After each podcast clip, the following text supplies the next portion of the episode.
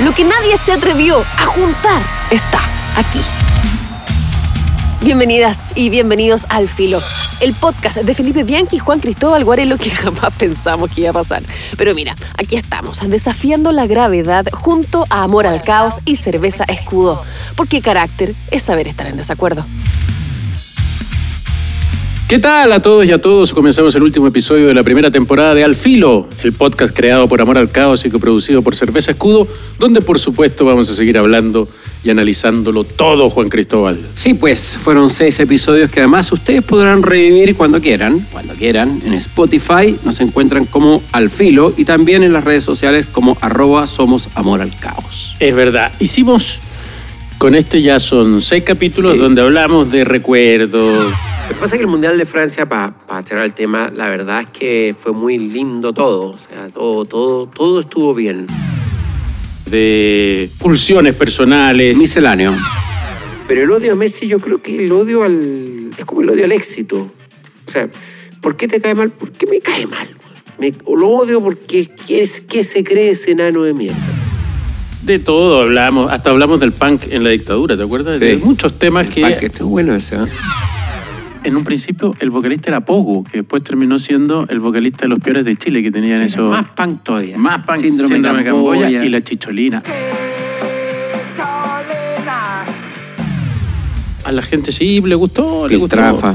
De todas maneras, eh, porque no queremos hablar solo de fútbol en este podcast, no es la idea. A estos dos cerebritos con una simple misión, informar deportivamente en formato quincenal. Esto es, las cosas como son. Estábamos recordando en los últimos minutos eh, historias sabrosas que tenían que ver con la antigua radiotelefonía. La antigua radiotelefonía, sí. Bromas al aire que hoy serían, eh, serían denunciadas por eh, discriminación, en fin, y todo este tipo de sensibilidades que se han instalado ahora, que para uno que es de otra generación resultan incomprensibles. E incluso uno cree que un poco de bullying es parte de la vida. Así fuimos formados. Claro, como que ahora el pie forzado es crear un mundo de fantasías, de unicornios y ángeles para los niños. Entonces yo le digo a mi hijo... Me estoy emocionando. Es que la profesora es muy pesada. Sí, las profesoras hay unas que son pesadas. Vas a tener que convivir con las profesoras pesadas en algún momento de tu vida. Yo tenía una profesora que me odiaba mucho. ¿Cómo lo hacía anotar? Echándome a la clase, anotándome, acosándome. Años después viéndome en el patio, cuando yo era un, un alumno tercero medio retándome por, por existir, eh, tenía un... Entre ella y yo había algo personal. Pero entre ella... ¿Se anotaba en las notas? Sí, más o menos, sí, se notaba, se notaban todo. Harto A mí fíjate que eso no me tocó. Es que tú eres un niño bueno. No, no sé por qué. Profesores no me tocó. Bullying en el, en el curso siempre. Pero No, sí. Ahora, curso yo de- debo confesar que más hacía que recibía. No, yo pero- no era bueno para el me, me da, siempre me da pena el, el- el desprotegido. Tenía esa cosa como que no. Eras humano. ¿Eres humano, Juan Cristóbal Guarelo? Yo tenía dos compañeros que eran medio buen mocitos, sí, y había uno gordito, medio feo, y lo molestaban, lo molestaban. Pero Estábamos hablando en edades de inseguridades profundas, 15, 16 años. Entonces los hacían pasar por periodistas y decían, aquí estamos con Luis Miguel. Mírate, mírate, Qué bajo. Qué bajo, y lo molestaban, lo molestaban. Y ahora como que en el chat como que, pucha, ahora me arrepiento. Mira, una amiga nuestra, que no voy a nombrar, después te la cuento, muy guapa, gran mujer, encantadora, eh, estudiante de un colegio ABC1, contaba que ella a los 11 años o 12 también le daba mucha inseguridad a los niños, sobre todo a las niñas que están más avanzadas que los hombres, le hicieron bullying a una compañera porque no aceptaban que hubiera feas en el curso. Terrible. Y eh, hasta que la niñita se fue del colegio. Y ella estaba muy arrepentida, 30 años después. Le decía, ¿tú, tú cachai que esa galla hoy todavía te odia? Pero sin lugar a Te dudas. odia, te odia, te odia, te odia, te odia. te A odia. mucha gente le ha pasado en esos WhatsApp de curso, Sí, de que- colegio, no sé qué, que de repente hay, hay Hay gente que no uno, dos, entrar. tres que no, que, no, que no entran, que no se meten. Mm. Y dicen, oye, ¿por qué no se metieron? No sé qué. Y de repente sueltan, todo lo que está guardado por años. sí, y dicen, sueltan. ¿cómo se les ocurre que voy a meter con ustedes que me hicieron la vida imposible? Que no sé qué? Claro, que de repente pequeños gestos que parecen irrelevantes tienen un, un- un- un profundo eh, trauma en la vida. eh, por algo uno recuerda ciertas cosas de chico. Fa- Basta con mirarse uno mismo, de mirar hacia el interior. hacia- porque hay ciertas cosas que que parecen irrelevantes y recuerdas de manera tan fresca, tan clara, y hay otras cosas que supuestamente son más importantes que has olvidado. Porque evidentemente uno nunca está capacitado de determinar qué le va a ir haciendo el trauma, qué lo va a ir abollando mentalmente. Entonces, eh, de repente, un... me acuerdo una vez que me encontré con un ex compañero de colegio y yo, ¿cómo está ya? No sé, yo ya no soy el de octavo. ¿Qué? Yo no soy el de octavo. ¿Qué pasó? No, y hay una mocha que una pelea de recreo donde yo le había ganado la pelea. Entonces él nunca la había olvidado. Quedó para siempre. Claro, yo ya no sé. Yo la había olvidado completamente, la, la- no la tenía como, como registrada. A propósito, ayer me crucé en la calle después de una ingente pelea casi pública por Twitter con Iván Poduje. Ya, Eh, me gusta pelear. Me crucé con él en la calle. Iván Poduje, yo no, no me acordaba de eso, mide como un metro noventa y cinco. Ah, Entonces yo venía, ay, cuando, mientras me iba acercando, perdón, pero vuestra... ¡Epa! Mientras me iba acercando, no, no puedo. No podéis. Pero podemos seguir hablando mientras aclara tu, tu garganta. Me iba acercando, Tú sabes que el, el- el músico, el famoso tenor ruso Fedor Chalipin, inolvidable. ensayaba con No su sé perro y si daba una nota en falsa, el perro le ladraba. Sí. ¿En qué película era uno que ladraba cuando mencionaban a alguien? Eh, Esa es comedia antigua. no, no, una vez desde hace poco, que mencionaban a un gallo que era como malo y el perro ladraba. Ya, Me, ahora sí. me crucé con Iván. Y... Iván, Iván, Iván, Iván. Y esas cosas que uno, en- recordando lo que había Sí. pasado en 30 segundos, dice, ¿qué hago? ¿Lo saludo? ¿No lo saludo? ¿Le pongo cara de perro? ¿No le pongo cara de perro? ¿Le digo algo? ¿Le tiro la chorea? ¿Y cuál fue Y el él seguramente venía pensando a algo. propósito de...? De algún comentario político, no Ya. sé. Eh, pero llegamos a niveles, Ah, ah, duro. sí, y, eh, personales, así. Usted lo puede ver en Twitter, ah, si quiere, si es que está el hilo por ahí. ah. Exacto, si está en alguna parte. Y, y me iba acercando, y se iba acercando, me iba acercando, hasta que nos cruzamos. Y digo, llegó el momento de agarrarnos a combo. Ahí, ahí que desarmaste todo, po. Y se rió, Claro. y me dijo, cuando queráis. Y me dio un abrazo. ¿viste? Al final eh, desarmaste Así que todo. parece que ahora claro. no somos enemigos. Claro, no, o sea, al final... Es que pasa que también las plataformas digitales eh, Exacerban todo. exacerban. Pero antes no había plataformas digitales, los cabros eran pesados. Hay algo que, que es muy heavy en los cursos de mujeres. Aunque ustedes no lo crean, las mujeres son más crueles que los hombres porque son mucho más sutiles para el bullying. El bullying del hombre, carecaca, eh, tará, básico. La mujer hay como cierta amistad. que, mm, mm, mm. Una vez yo tenía unas amigas las teresianas y le preguntaba, oye, si ustedes hicieron un asado curso, van todas. No. Hay varias que no No, quieren yo vernos con esa no me junto, esa nada. Había unos odios así, pero profundo. O sea, porque el típico los hombres se toman dos copetes y "Ay, somos amigos, aunque después no lo sean. ¿cachai? Mm. Hay, hay un momento como una especie de, de comunión que se puede dar, pero la mujer hay unos. Hay unas cosas muy sutil, como lo que hizo, mm, que de repente empiezan a acosar a alguien que ya no lo quieren dentro de la comunidad. O sea, es bien, bien heavy, bien heavy. Ahí, Es verdad. algo, una reflexión que tiene que ser el feminismo. ¿Cuándo yo le hice bullying a mi compañera de colegio? Te van a escribir. Juan Cristóbal, te van a escribir. No, sí, es parte de, parte de la reflexión también, pues. Oye, a propósito de cómo han cambiado los tiempos, eh, ya nos estamos acostumbrando todos a, la, a los live, a los Instagram live. Y Sí. Es casi imposible saber cosas de los jugadores, por ejemplo, de la selección, si tú no te metes a los live o a los Twitch, donde están a veces jugando Fortnite o cualquiera de esas cosas, para saber, para tener cuña de Gary Medel, Se me olvidó que está en directo, weón. de Bravo, de Bueno, no qué, hay- hay que meterse a esas Hay, cosas. tres, hay varios aspectos que, que entran. Primero, que los representantes le han ido inoculando a los jugadores un pavor extremo al lenguaje. O sea, yo creo que los jugadores tienen más miedo al micrófono que a, que, que a jugar una final del mundo. O sea, es- es- es- es- yo lo he visto, o sea, lo veo porque en el programa directivito también, bien hay entrevistas en directo ahora que se pueden hacer por, por eh, ¿cómo se llama? Por, exactamente por Zoom. Hay unos que se desenvuelven, como generalmente los argentinos, con mucha facilidad, pero hay otros, especialmente los chilenos más jóvenes, salvo casos muy excepcionales, les cuesta mucho porque tienen mucho miedo a hacer el ridículo y ese ridículo ha sido exacerbado por los propios representantes que le dicen te van a engañar, te van a, te van a hacer una trampa, te van a preguntar algo complicado, te van a Son el enemigo. son el enemigo, ta, ta, ta. Entonces, ¿por qué? Porque en el fondo ellos el negocio de ellos es el control sobre las personas, o sea, para, el control sobre el producto. Y lo otro es que, claro, en estos, estos lives se siente mucho más suelto. Oye, por si no cachaste, estás escuchando Al Filo, coproducido por Cerveza Escudo. Pero deja agregarte algo Sí. que eh, se puso de moda también en las conferencias de prensa, por ejemplo, que, tal como dices tú, que tanto le molestan incluso a los demás experiencias. eh, lo vivimos en, el último, en los últimos días con, la, con esta fecha clasificatoria, que cuando llegan los jugadores, primera conferencia de prensa de la selección, ¿y a quién tiraron? A Allende y a Nico Díaz. Sí, siempre tiran al, al reserva, al, nuevo, al que. Sí, sí. Lo- y, cuando, y, cuando, castigo. y cuando hay un tema polémico dentro de cualquier club, mandan al juvenil a la conferencia de prensa. Cuando deberían hablar los que tipos que, que tienen mayor responsabilidad. Pero son dinámicas que se han ido instalando, se han ido aceptando. Y lo peor es que se han ido validando, cuando en el fondo eso va alejando más la verdad y el, el periodismo de calidad de, de- de lo que uno puede entender. O sea, va cada vez debilitando la- el, el periodismo como, como, un, ej- como un ejercicio profesional de calidad. Entienden, hay parte del mundo del fútbol que lo entiende así, no solamente los jugadores y los que están involucrados económicamente de manera directa.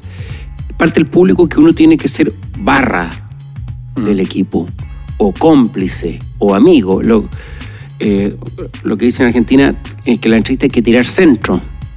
Hay que tirarle centro, o sea, dejársela en bandeja. Tampoco se trata de ir a la pelea e incomodar directamente a. Pero una cosa de educación. Pero hay que- cosas que hay que preguntar porque Claro. de eso se trata la entrevista, de, de- de entender el personaje, por qué es relevante y qué cosas tienen que ver con lo que podría ser de interés público. ¿ah? Entonces, eh, es cada, vez- cada vez más difícil. Eh, Alexis Sánchez no te da una entrevista y la dio hace unos años, tres, y cobró una locura. Yo encuentro que pagar por una entrevista, me- ah, si fuera el asesino de Kennedy, ya, ok, yo sería capaz de pagar. Digamos, un tipo que me dé, un tipo que me diga, aquí está el mapa de los cementerios de los detenidos desaparecidos, yo de- podría pagar por eso. Pero pagar porque me digan que Argentina es un real difícil y que... Y que Que me llevo bien con que- mi mamá. Y que Neymar te la echa a correr y que Bravo eh, no, no, no es necesario. Obvio, pues algo de Neymar Jr., ¿no? Se atreve a cosas que nadie se atreve. Eso es lo lindo del fútbol. Nunca olvi- olvidar la máxima esta de Orwell. En el fondo, el periodismo es decir lo que alguien no quiere escuchar. Y eso evidentemente no está en los live. En los live dicen cosas los jugadores. De repente me parece que, y hay algo que yo creo que no tienen conciencia, de que esto lo está viendo mucha gente, que son muy groseros. Porque está bien, a todos se nos ha salido alguna grosería en, en pantalla, alguna vez. Pero esto es solo grosería y la otra vez llamaron a este de lo académico la lengua, no sé qué, y fue, pero era... Y esto no lo digo yo, me lo han dicho exjugadores, seleccionados chilenos, mundialistas, de otra generación, que ellos sienten que, que la misma imagen del futbolista se está viendo muy afectada por, por ser tan grosero e innecesariamente grosero, porque el chileno, el lenguaje chileno, el chileno hablado, es grosero, tiene mucha grosería en el medio. No, si este weón pues anda buscando en el, no sé, en la libreta. pero este ya va más allá. Es un lenguaje casi forzadamente grosero, porque en el fondo tú marcáis ahí si que eres choro, eres parado, no eres un perkin y qué sé yo.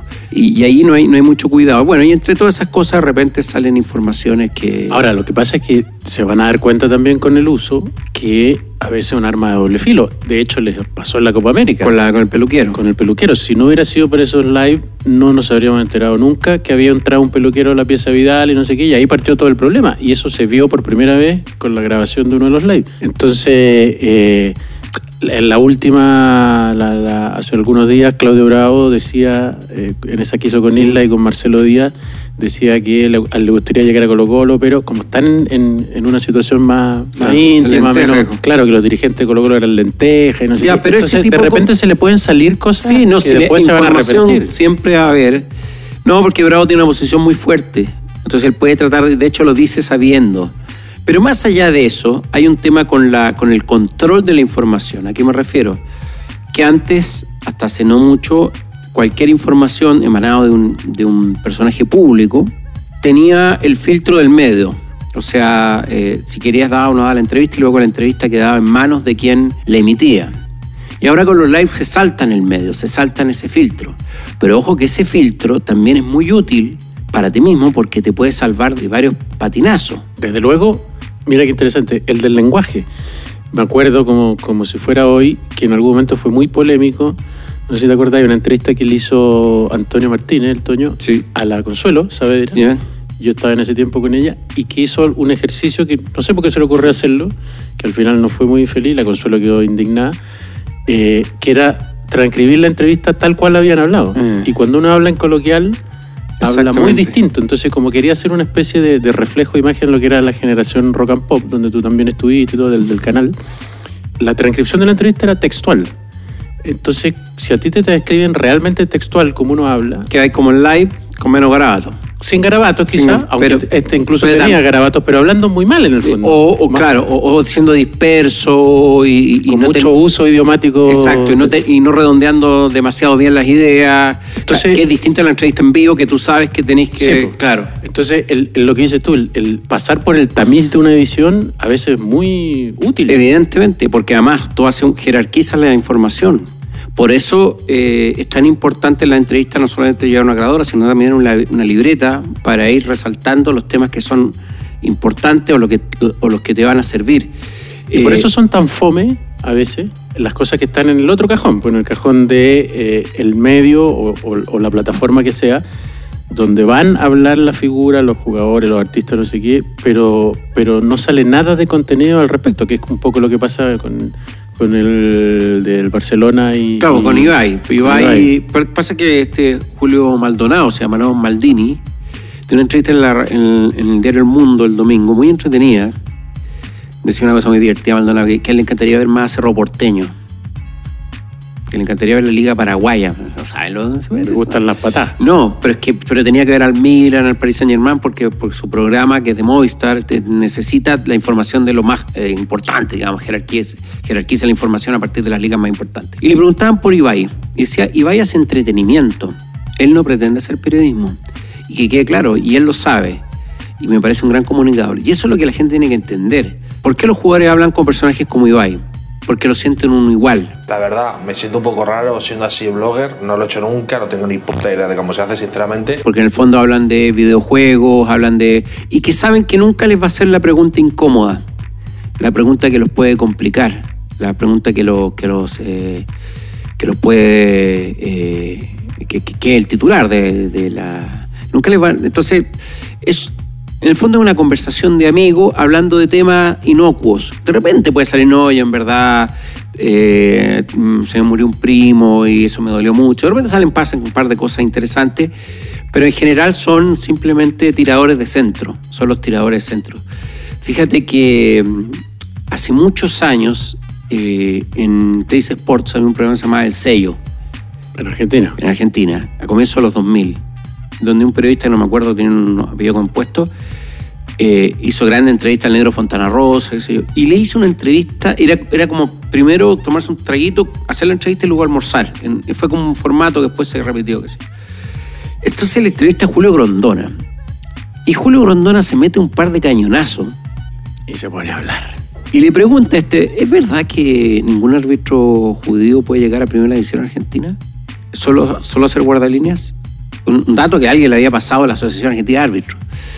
Una pregunta importante. Además piensa que la comunidad judía en Argentina es la segunda más grande del mundo después de la de Estados Unidos. Sí. O sea, si tú ves la- el aporte en la historia argentina de la, de la inmigración judía es Fenomenal. inconmensurable. O sea, cultural, depor- deportivamente, políticamente, lo que quiera.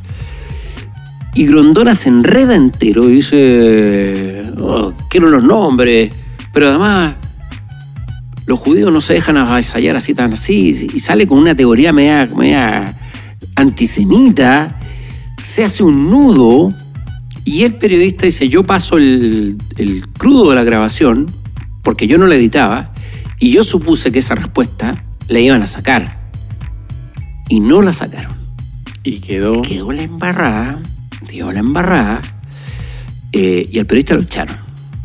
Bueno, lo que se supone es que en el filtro estas, estas respuestas medias complicadas uno tiende a sacarlas cuando el, cuando el entrevistado queda muy mal. O cuando te das cuenta que está en un momento. En un momento, claro, que, que no hay que... emocional complejo. Claro, de repente uno dice, no. Entonces es que, bueno, antes nosotros entramos a los camarines y veíamos cosas, no cosas colgando, cosas.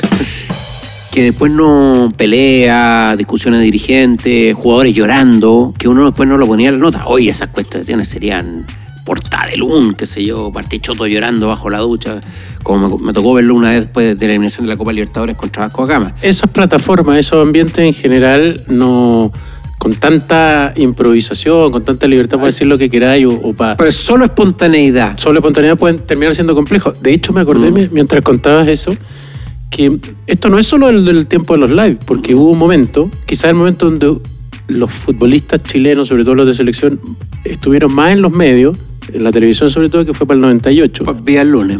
Claro, elegían ir a un programa donde pasaba exactamente lo mismo, Como que nunca lo iban a poner en problemas. Lo dijo Charlie García, te pagan 25 mil dólares para hablar boludeces. Sí. Lo dijo Charlie García a propósito de esto. Y sabías que no te iban a poner en problemas. Entonces iba Zamorano, iba Sala, iba el Guatón Vega, iba Tapia, a iba me todo.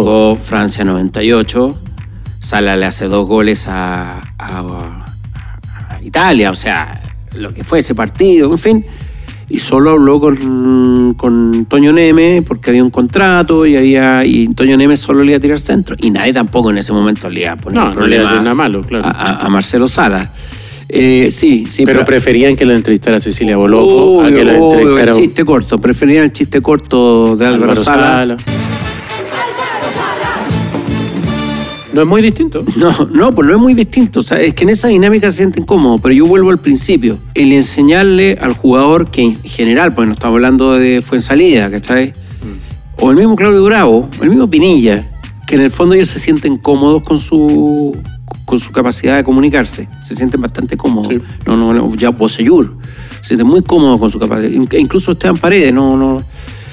Pero enseñarle al jugador a no temerle al lenguaje no temerle a comunicarse y saber él mismo discernir qué decir y, qué no decir.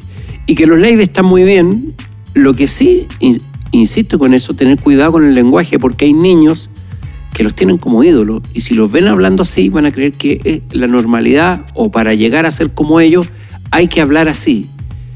O sea, eh, se puede provocar una deformación importante. Eh, bueno, yo eso lo dije en la radio hace pocos días y me hicieron. Y te taparon a- a deformaciones importantes. El cuico, el pozón, y me sacaron un garabato del 2013, otro del 2016, dos garabatos en siete años. ¿Ah? Eh, pero, pero es algo importante, algo importante que hay, que hay que tener respeto por el público y respeto por el medio. Ahora, los live no son un medio, pero hay público masivo. Incluso los live han, han pasado internamente en la selección a ver distintos, comillas, canales de, de transmisión, porque una cosa Bueno, ellos es el canal de Bravo con Isla, otra es el de Vidal compiten- con Medel. ellos compiten. Sí, po. ¿Tú caché que la otra vez, no sé qué jugador argentino dijo eh, de la selección argentina, que en un partido Medel dice, ¿y cuántos seguidores tenía en Instagram? No, pues fue, fue a Vidal lo culparon. Había, eso. ¿qué, cuántos Sí. jugadores? Como si, con cuánto hacía vos, cuánto ganáis. ¿Te acordás que antes los jugadores se, se, se- fue, se fue para un Chile argentino. Dybala. Dybala y Paredes estaban sorprendidísimos porque un chileno le había dicho ¿Cuántos, cuántos no tenía ni, ni un millón de seguidores. como Claro, cosa... ¿Y antes era cuánto ganáis vos? ¿Te acordás de los jugadores? Lo mismo. ¿Te acuerdas que Barro es que el otro le metió un túnel a, a Francescoli cuando jugaba en gimnasia? Francesco le dice, yo tengo dos palos verdes en el banco. Y con eso te mataba. El El, loco te dijo, y cómprate una sotana. Muy bien. el cuánto ganáis pasó a ser cuántos seguidores ¿Cuántos tenéis. seguidores tenés? Porque no podemos vivir solo del balompié. Esto es tapando bocas. En nuestro segundo bloque de todos los capítulos del filo, que se llama Tapando Bocas, he querido traer el recuerdo, Juan Cristóbal, de un autor chileno eh, que de alguna forma se adelantó a los tiempos, estos tiempos donde los notarios y los jueces muertos aún trabajan, Sí. eh, que es Genaro Prieto. Genaro Prieto, periodista, eh, abogado que no ejerció nunca, pero fue, se tituló, Gran amigo y escritor. de un... eh, de un tío de mi abuela. Mira. Gran amigo. gran- mi abuela lo veía en la casa. Es que parece que era un hombre Sí. muy, muy interesante. Sí. Escribió, entre otras cosas que escribió, bueno, su obra más famosa, El Socio, que es un libro de 1928 que fue llevado al cine en Estados Unidos, en Francia, en Italia, eh, en Serbia. Tiene una adaptación incluso el 98 de Guppy Goldberg. Sí, pues hay una, una descripción del socio Guppy Goldberg. Es muy interesante la idea, ¿no? de Associate, pero que en realidad es, le pusieron cómo triunfar en Wall Street, que ella eh, inventa un socio en Wall Street Sí. blanco para poder entrar al negocio, no sé qué. ¿Por Que qué? la, idea, Porque la idea es genial, pues, inventarse un socio que no existe, sí. se trata de, de Julio Prado, el socio, que era un chileno común y corriente, corredor de propiedades, bien inseguro y desesperado por las deudas, que decide, porque le está yendo mal y está a punto de quebrar, inventar un socio falso para que además tome las decisiones por él y con una personalidad completamente distinta, que es un gringo. Crea este gringo que se llama Mr. Walter Davis, que eh, era un inglés de la Bolsa de Comercio, eh, exitoso, sí, avasallador, y empieza a hacer negocio con él y empieza a ir bien. Bien, bien, bien, y obviamente la cosa termina pésima, pero, pero le va muy bien. Se refiere a Ancalao y el. el- Es que la a- a notaría eso quería llegar. Notaría Saldívar, que yo fui como. Como, ¿Como junior cliente? alguna vez. No, Ah. junior. Yo fui a entregar papel a la notaría Saldívar, es bien impresionante, era grande. Era grande, Sí. Saldívar Maquena. Bueno, ya el socio era, era una crítica muy ácida al arribismo, a la valoración excesiva de lo extranjero, a los eh, excesos de importancia de la plata.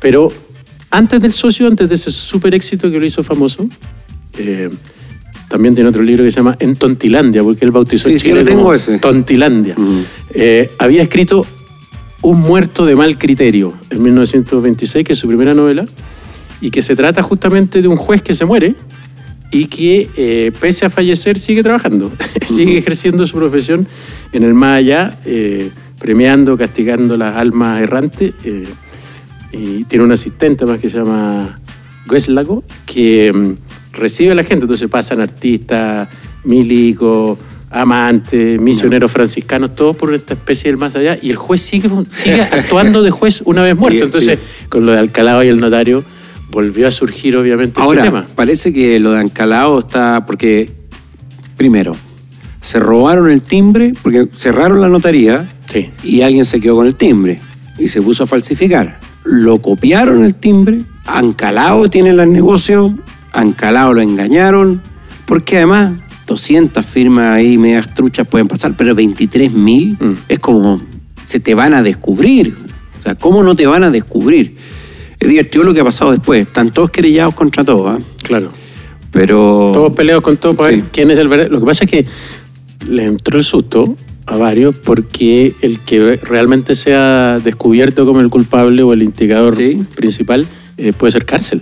Porque es un, un delito importante, no solo la falsificación, sino está estipulado como delito, de, no es eleccionario la palabra, es delito electoral, sí.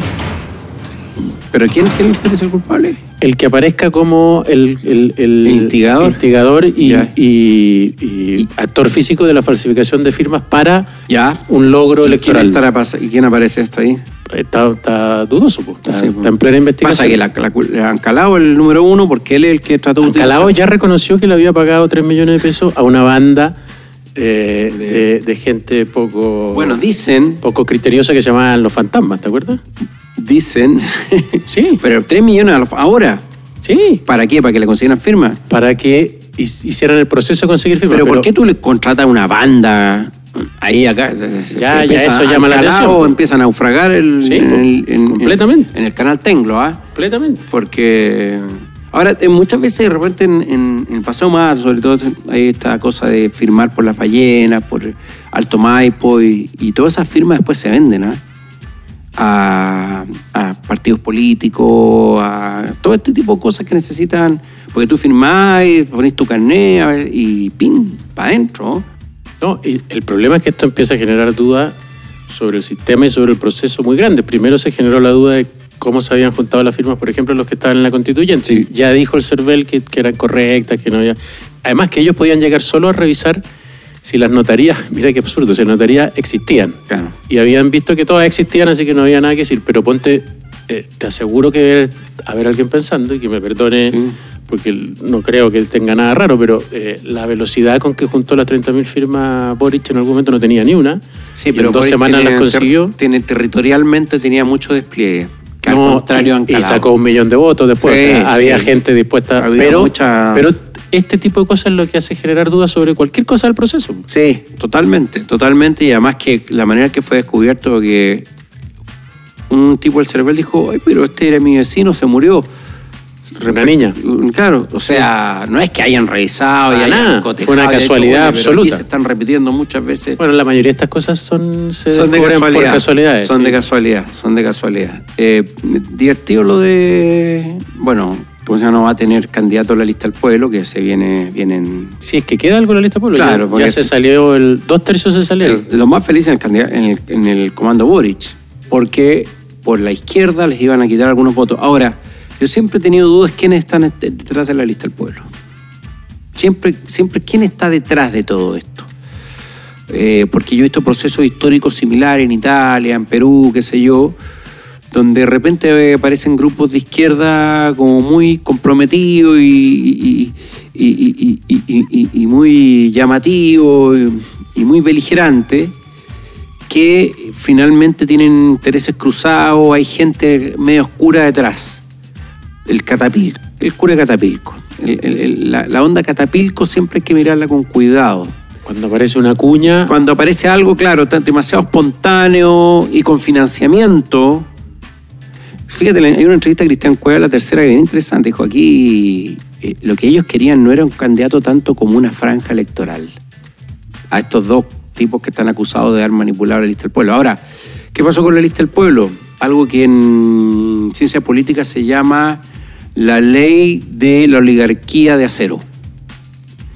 ¿Qué es? sería? que sería que cada grupo nuevo, revolucionario, distinto, eh, eh, rompedor, que quiebre el sistema político, transversal, que se, em, que se muestra como transversal y popular y participativo, finalmente y al poco tiempo decante que hay un grupo dentro de ese mismo grupo que monopoliza La organización. la organización y se queda con el partido. Y esa se llama la oligarquía cero. Que fue lo que ocurrió con Podemos en España, que había era mucho más transversal y un día Pablo Iglesias da el golpe de Estado, saca a Íñigo Rejón y se queda él con Podemos y se transforma en el harem de Pablo Iglesias. Duela quien le duela. Porque el partido se cambió nombre a Juntas, Podemos era muy feminista, pero mandaba el de, el de la colita. Él mandaba. Y la, y la ministra que él puso era su polo, su mujer, y la encargada de comunicación, la ex polola. O sea, todo lo que el feminismo critica lo hacía Juntas Podemos. Era demasiado evidente, más allá del discurso que ellos entregaban. Pero pasó exactamente eso. Son como los golpes de Estado internos, que ojo que pasó aquí dos veces también.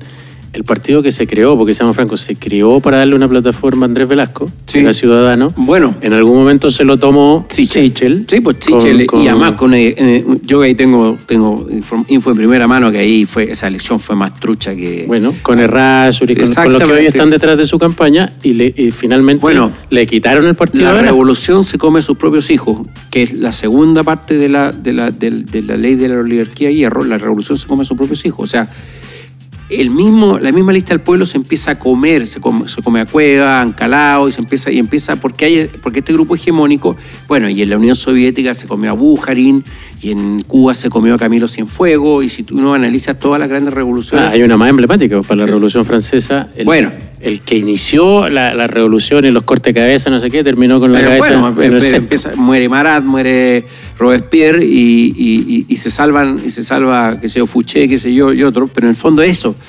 Estos grupos demasiado rompedores, que además vienen con un discurso ultra transversal, an- apolítico, antipolítico, siendo totalmente político, terminan eh, quedando en manos de un grupo hegemónico al interior, dueño de la cuestión que de, las maneras más arbitrarias y, poco participativas y antidemocráticas eh, se queda con el poder y además empieza a eliminar las disidencias al interior. Es muy Te heavy. tengo otro caso emblemático. Eh, Eh, yo no lo podía creer, se me había olvidado porque no son tan poderosos, pero cuando fueron las últimas elecciones, eh, entrevistaba a alguien a, a Hirsch, Sí. que era en el fondo como del Inti histórico, de los humanistas históricos. Sí, no, bueno, Y la- la Pamela le- Giles le la. Pamela Giles le quitó el partido. Le quitó el partido. Le quitó el partido. O sea, ¿quién más humanista que el, el fundador del Partido fue- Humanista? De hecho, el mismo el del Colegio Profesor Aguilar tuvo que salir del Partido Humanista. Los terminaron echando Ahora, todo. el Partido Humanista terminó siendo una plataforma de validación, o sea, tener una plataforma política validada a nivel nacional eh, de- legalmente para, para moverte, para tener candidato y qué sé yo. De hecho, sí, Hitch y compañía tuvieron que, que- al final la Pamela Giles se quedó con, con Florita Motúa nomás. que se transformó en una especie de comisario político, Florcita Motú. ¿eh? Tú sí, tú no. Tú no, y, y acusando, y qué sé yo. Sí, esto ocurre siempre en, en- en- en- en los partidos que, que, que se demuestran como transversales, como ultra participativos y ultra democráticos. Generalmente terminan en manos de tres o cuatro personas y generalmente terminan en una especie de autocracia. Es así. Deja solo cerrar el tema de Genaro Prieto por si alguien quiere leer cosas de Genaro Prieto que todavía andan dando vuelta por ahí en San Diego, donde sea.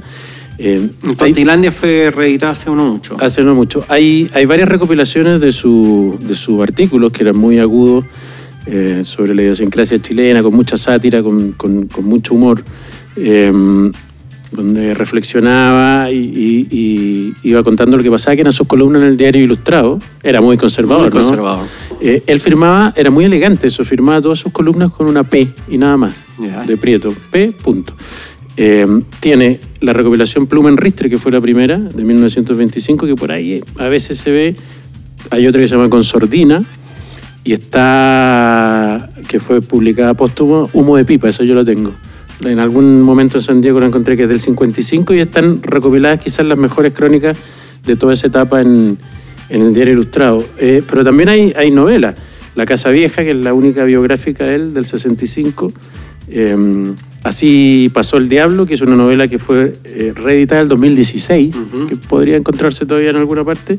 Y la que dices tú, que es del 2006 en Tontilandia, que también es una recopilación de artículos. Así que si alguien quiere volver a, a leer algo más de Genaro Prieto, desde luego con el socio, que eso sí está, eh, puede eh, tratar de ubicarlo porque se adelantó, como digo, varias décadas esto de los notarios fantasmas.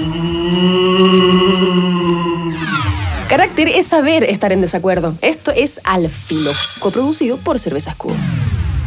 A propósito de fantasmas, eh, hay un montón de conductas que se han ido afantasmando utilizando una, una hermosa palabra que, que se la leía a Vargas Llosa, creo que la historia de Maita. Gran novela, la recomiendo, pero a, a morir. Pero bueno. Toda la primera etapa de Vargas Llosa. No, y claro, es la etapa media, esa es como el año 80, pero está buenísima.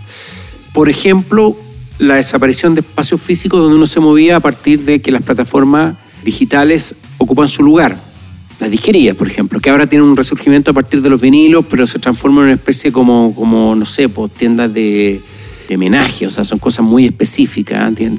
tiendas de porcelana, ya la, la disquería es como una tienda de porcelana, no es esa disquería grande, ultra transversal, popular, donde había desde cumbia. No, para hasta- nada. No, ahora es como... En gente- pleno paseo humano. Claro, esa- super disquería. eh, De hecho, yo viví un con tiempo- con el cajón con oferta de cassette. Bueno, Viví eso- un tiempo en una de las más emblemáticas, eh, arriba, justo en el departamento de arriba De- de, donde estaba en Suecia con Providencia. La Feria del Disco. En la esquina de la Feria del Disco. Sí. Ahí había tienda Había ruido todo el día. Había una tienda de Rolex ahí, ¿te acordáis? De relojes ¿Pero los Rolex de Parribet? No, de, los- no, no, no, Ah. no, de, no, los de París. De- bueno, de- no, veras. O sea, los mismos, pero con origen certificado. Eh, bueno, y la disquería, o sea, el- la costumbre de ir a la disquería a ver, salió el último CD, la, la gente dice comprar el último CD, el, último cassette o el último vinilo, ya eso se ha ido diluyendo. La fusión de- del dragstore era... Exactamente, funciona maravilla. Después, eh, la costumbre de ver las noticias en los canales, que el- tú te enterabas por las noticias o al otro día por el diario más profundamente. La noticia estaba más desarrollada. Ahora, evidentemente, con las plataformas digitales de noticias y por Twitter y con la cuestión, te, te va in- eh, inmediatamente, o sea, la explosión de Bagdad tú la tienes en el teléfono eh, 10 minutos después de que ocurrió, o la, la explosión de, de- de Beirut, por ejemplo, que fue bien impresionante, que había cen- centenares de registros que te ilustraban de manera muy clara lo que había ocurrido cuando antes una explosión, por ejemplo, la famosa de Bhopal en, en- la India en los, en los 80, que provocó o sea, 300.000 muertos, porque fue una planta química, qué sé yo, con suerte habría visto una foto. O sea, ¿entendés? Que, bueno, hay una serie de... de- de- de- Estaba pensando que incluso en Estados Unidos hay, hay varias de esos bombazos o ataques que, que más de una ocasión salieron antes. Porque estaba pasado el dato que íbamos Bueno. vamos a bombardear. Exactamente. Y hay una que pa- para mí ha sido particularmente complicada porque yo tenía mucha costumbre de ir al cine. Pero, ¿qué pasaba? Que antes las... Primero, no podemos retrotraernos a los cines. Cu- Cuando yo trabajaba en La Nación me iba a la calle Huérfano había 10 cines, 15 cines, eh, y elegía. Y hay unos cines monumentales, que era, era la raja, ¿cachai? Me iba el viernes en la tarde y elegí una película para ver. ¿Qué estaba ahí? ¿El Central, El el Rex, el Huérfano? Central, el Huelén, el, el- el- ¿cómo se llamaba? Este, El Lido. El Astor, el, el Lido, estaban todos esos cines. Va desde, desde el porno soft al último éxito de, qué sé yo, Scorsese o, Spielberg. La, la lista de Schindler la vi ahí, por ejemplo. Estaba hablando hace 30 años. Y después, claro, uno se fue circunscribiendo a las multisalas. En las multisalas tenían antes la buena costumbre de tener una o dos salitas para las películas francesas, para las películas de mayor contenido, para la, la que había ganado un Cannes, en fin, cosas... Pero eso se, bueno, se lo fue comiendo no solamente el cine comercial, se lo fue comiendo el cine de superhéroe. O sea, ya yo dejé ir al cine porque solo había películas de superhéroes. O sea, y a mí los superhéroes me aburren. O sea, me aburren profundamente. Cuando tenía ocho años me gustaba el hombre araña. Pero ahora no. ¿Entendéis? Que no es algo que me interese, ni, ni el Escuadrón Suicida, ni Batman. Me gustaba Batman de, de Burt Ward y Adam West. Eso con esos combos. Pum, Sí, pam, Claro, con, con ese como Lincoln Continental con, con aletas de, de- de fierro. Con ese guasón interpretado por César Romero.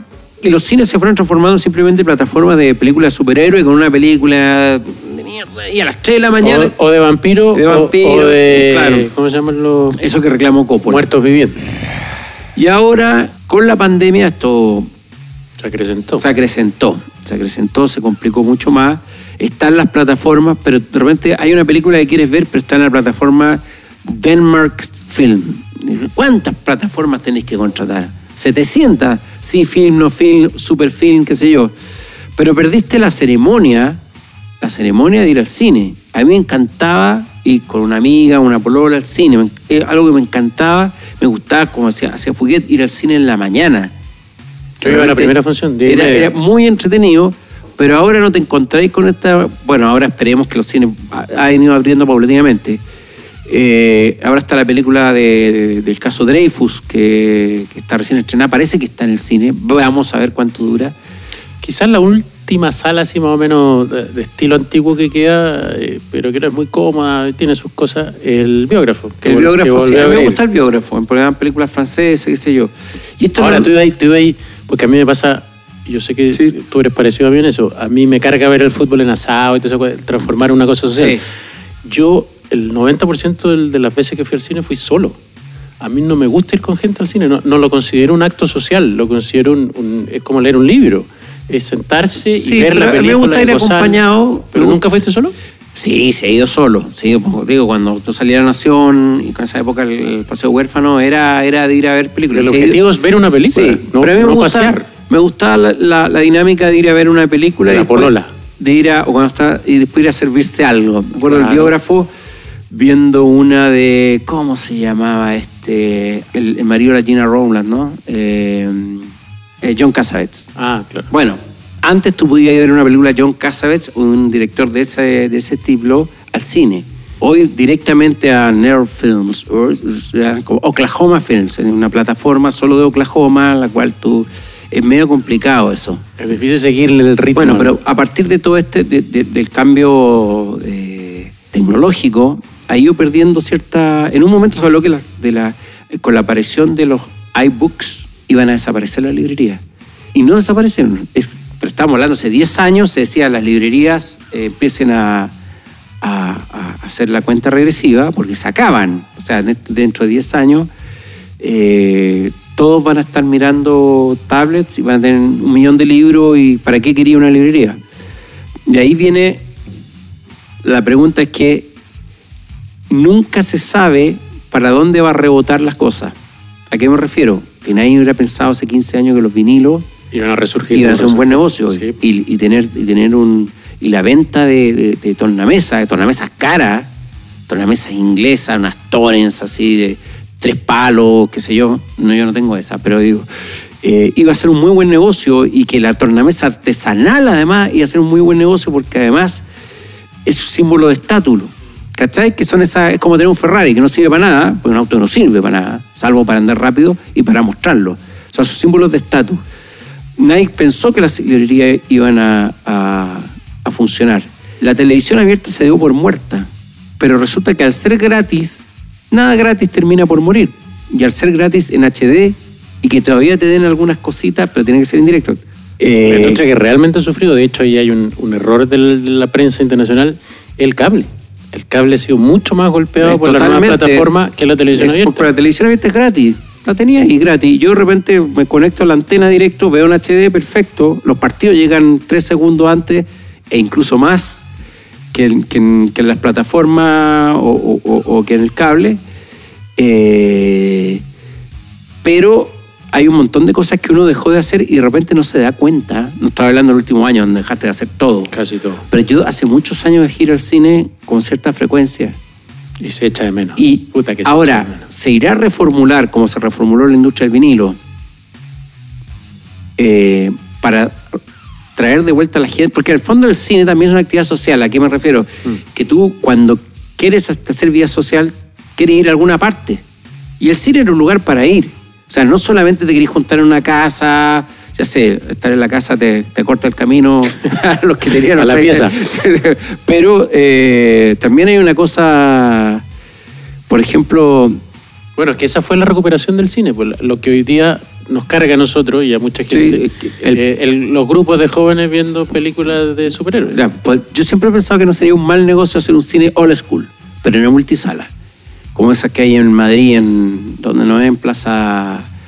ah, Capaz que haya cagado Pero en, eh, había una multisala en Madrid que es solo películas con subtítulos. Porque en Madrid están todas las películas dobladas. Sí. Ah, sí, yo fui. Y es muy buena. Frente a Prisa. Sí, En- es en- muy buena. En la es- calle principal. Es muy buena y, y, y- y old school y no venden cabrita y. Oye, y es, es un agrado porque realmente Vaya a ver la escuchar película. a Woody Allen diciendo, coño, Caña. eh, no sé qué, es- Hostia. es una tortura. Cojones. Pero, pero bueno, es así.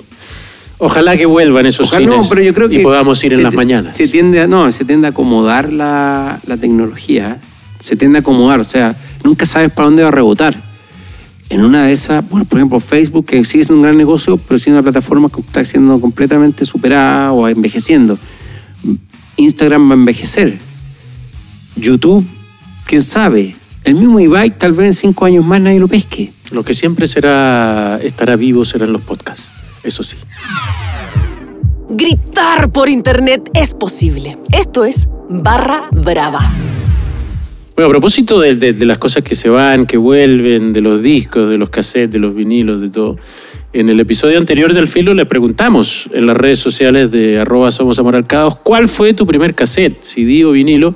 Y nos llegaron, Juan Cristóbal, muchísimas es que Es un respuestas. tema provocador. Sí, pues mira, estas son algunas de las que llegaron.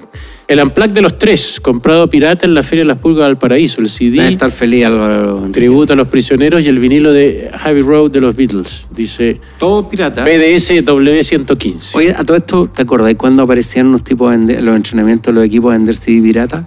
No, CD, relojes, televisores, zapatos, todo. pero los zapatos son más difíciles de piratear.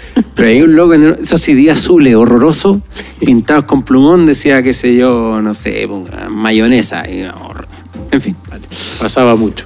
Sí. Eh, Kerplunka dice el cassette original de Step by Step de los New Kids on the Block. Mira, Chupayas, el 90. Y primer CD original de Jagged Little Pill de Alanis Morris. debe ser. Ambos adquiridos en sus años correspondientes. ¿Qué más nos escribió? Calandra, mi primer cassette fue de Cristina y los Subterráneos. Me gustaba Ah, ella. gran amiga mía, porque era la mujer de, de Ray Lóriga. Lo conocí Ah, mucho en la época de la zona de contacto. Y ella las primeras te- veces que vino a una Chile- pregunta difícil. Sí, Yo vi a Ray Lóriga en canal 2 del año 95. ya. No me pareció muy aseado.